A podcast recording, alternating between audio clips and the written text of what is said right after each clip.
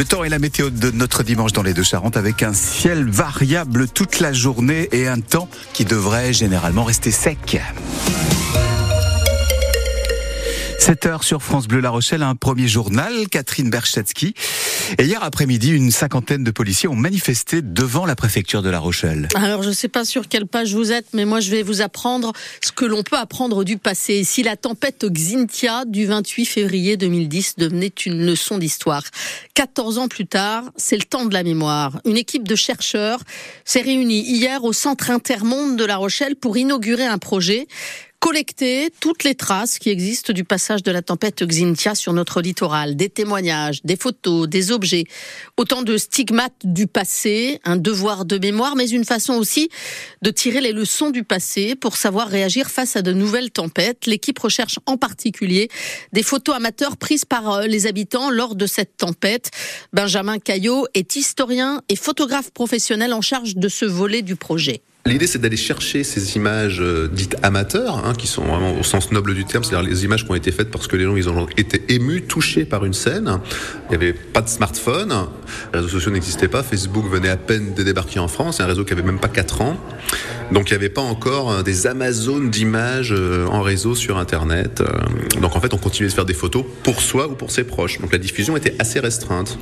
On va sans doute trouver des choses extrêmement variées. Ça va aller de la photo d'assurance à la photographie euh, d'un ours en peluche, à la photographie de l'entraide entre voisins. Et j'espère aussi trouver des choses peut-être un peu plus rares, mais je pense qu'elles existent. Les, euh, quand les gens reviennent pour la première fois dans leur maison, qui a été rénovée, le premier euh, repas de famille par exemple, hein, après la catastrophe et après la destruction de la maison, passer d'une photographie de sidération, d'émotion brute, à une photographie du retour à la vie.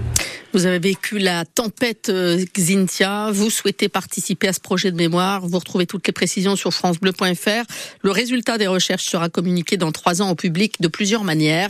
Des QR codes seront mis en place, par exemple, euh, à côté des repères de submersion qui témoignent de la hauteur de l'eau. Il y aura aussi des projets artistiques ou encore un musée numérique. Un dossier signé Sofia Berada. Le parquet de La Rochelle a ordonné l'autopsie du corps de l'homme retrouvé mort dans un incendie sur la commune du Château d'Oléron. Les secours ont retrouvé le corps d'un quadra quadragénaire, sans doute l'occupant des lieux, âgé de 44 ans, reste à l'identifier officiellement. Le feu s'est déclaré dans la nuit de vendredi à samedi, peu avant 4 heures du matin, au rez-de-chaussée, dans un immeuble de deux étages.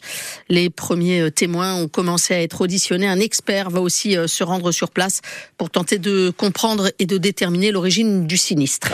La grève des contrôleurs de la SNCF, dernier jour de galère pour les voyageurs. Aujourd'hui encore, euh, prévoyez en moyenne un TGV sur deux au départ de La Rochelle, 4 TGV sur 9 pour Paris sont supprimés ce dimanche. Dans l'autre sens, au départ de Paris-Montparnasse, 6 TGV sur 12 ont été supprimés. Hier, la SNCF a estimé que 150 000 voyageurs étaient restés sur le carreau. La grève des contrôleurs doit s'achever demain à 8 heures. Des yeux qui pleurent, le nez qui gratte, des éternuements à répétition. Vous êtes peut-être allergique au pollen. Sachez que les trois quarts du pays sont en alerte rouge au pollen. Le risque d'allergie est élevé dans plus de 70 départements, dont nos deux Charentes, selon la carte du réseau national de surveillance aérobiologique.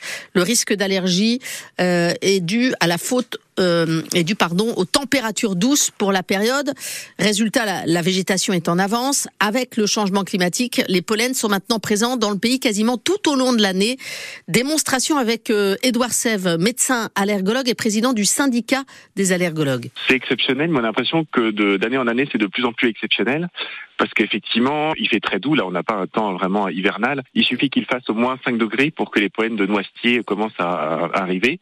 Et donc là, on est vraiment dans, dans cette température-là. Donc il y a déjà des patients qui ont des symptômes, mais ça, ça fait déjà un petit mois. Alors c'était un tout petit peu en janvier, mais ça monte de plus en plus et ça commence à devenir préoccupant. Actuellement, c'est les poènes d'arbres qui nous gênent, qui commencent en théorie euh, fin février, mais cette année, ça a commencé même euh, dès, dès janvier. Ça s'arrête en mai. Après, c'est plutôt les graminées. On a vu que cette année, les graminées ont fini quasiment en octobre. Donc on a des pollens qui commencent en janvier et qui finissent en octobre actuellement. Et même euh, il y a le cyprès qui peut être euh, dès le mois de novembre. Alors c'est pour le sud de la France, mais qui peut arriver très tôt. Le nombre de personnes allergiques en France est en hausse. Il y a environ 40 ans, on notait 2 à 3% de la population euh, allergique. Actuellement, on est à plus de 25% On estime qu'en 2050, ce sera peut-être 50% explique l'allergologue. en raison de la pollution, de la génétique et sans doute des perturbateurs endocriniens. Les sports et d'abord la défaite hier après-midi du Stade Rochelet à Lyon. Les Maritimes s'inclinent 28 à 17. Ils étaient pourtant bien partis et menaient 17 à 10 à la mi-temps. Mais au retour du vestiaire, ils n'ont plus jamais marqué de points contre le Loup qui lui est revenu euh, au score petit à petit pour terminer devant le Stade Rochelet. Une grosse déception pour les jeunes noirs qui comptaient prendre des points contre un mal classé euh, du top 14 en vue d'entrer dans le top 6. Le Stade Rochelet est 9e ce matin. Le résumé du match est à retrouver sur francebleu.fr. La semaine prochaine, La Rochelle se rendra à Perpignan, rencontre à 17h. Aujourd'hui, en clôture de cette 15e journée à suivre à 21h, Castres, Toulon. Et puis chez nous, on suivra aussi les espoirs du Stade Rochelet qui se déplacent sur la pelouse synthétique du Racing 92.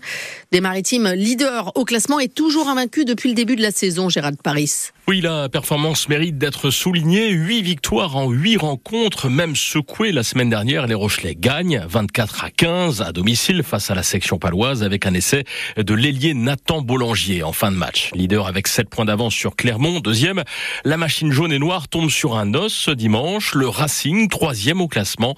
Un beau challenge pour Sébastien Morel, l'entraîneur des espoirs. On sera prêt, j'en suis convaincu. les Clermontois nous ont montré le chemin il y a, il y a trois semaines. La vidéo est prête on sait ce qu'on a à faire, être en mode commando et euh, essayer de rester invaincu. Un Racing qui reste sur deux défaites consécutives. Racing une défaite chez eux, 30 points à Jeun, on sait ce qui va se passer. Donc je pense pas que ça a été un match avec beaucoup de passes ce week-end. Euh, on va vite savoir qui va prendre le dessus. Ça va être euh, des plaquages off, ça va être dur, je pense, très dur. Ça va être la guerre de la conquête aussi, ça j'en suis convaincu. Donc non, non, ça va être euh, super costaud, mais on, on, y va justement pour ça, pour essayer de se, de se tester. On attend beaucoup de ce week-end. Un stade Rochelet qui aura ensuite un mois sans compétition. Il faudra attendre le 17 mars et un déplacement à Brive pour la reprise du championnat Espoir. Coup d'envoi du match Racing 92, Stade Rochelet chez les Espoirs à 13h30. Et puis, le coq a chanté hier en République tchèque. L'équipe de France est championne du monde de biathlon en relais féminin. Une grande première hein, pour les Françaises qui étaient les immenses favorites de la course. Euh, coup de chapeau à Lou euh, Jean Monod Laurent, Sophie Chauveau, Justine Bressaz-Bouger et Julia Simon euh, qui ont donc décroché une médaille d'or sur ces mondiaux 2024. À suivre cet après-midi justement encore Julia Simon qui peut même réaliser le grand chelem de médaille à l'issue de la mass start de clôture. Ça serait sa sixième médaille en autant de courses. Elle a déjà quatre médailles d'or et une médaille de bronze. La course débute à 14h15, un parcours de 12 km et demi avec départ en ligne. Puis en football, le PSG compte désormais 14 points d'avance sur son dauphin, l'OGV Nice, l'OGC Nice, pardon. Hier soir, les Parisiens ont battu Nantes 2 à 0 lors de la 22e journée de championnat grâce à des buts de Lucas Hernandez et de Kylian Mbappé sur penalty.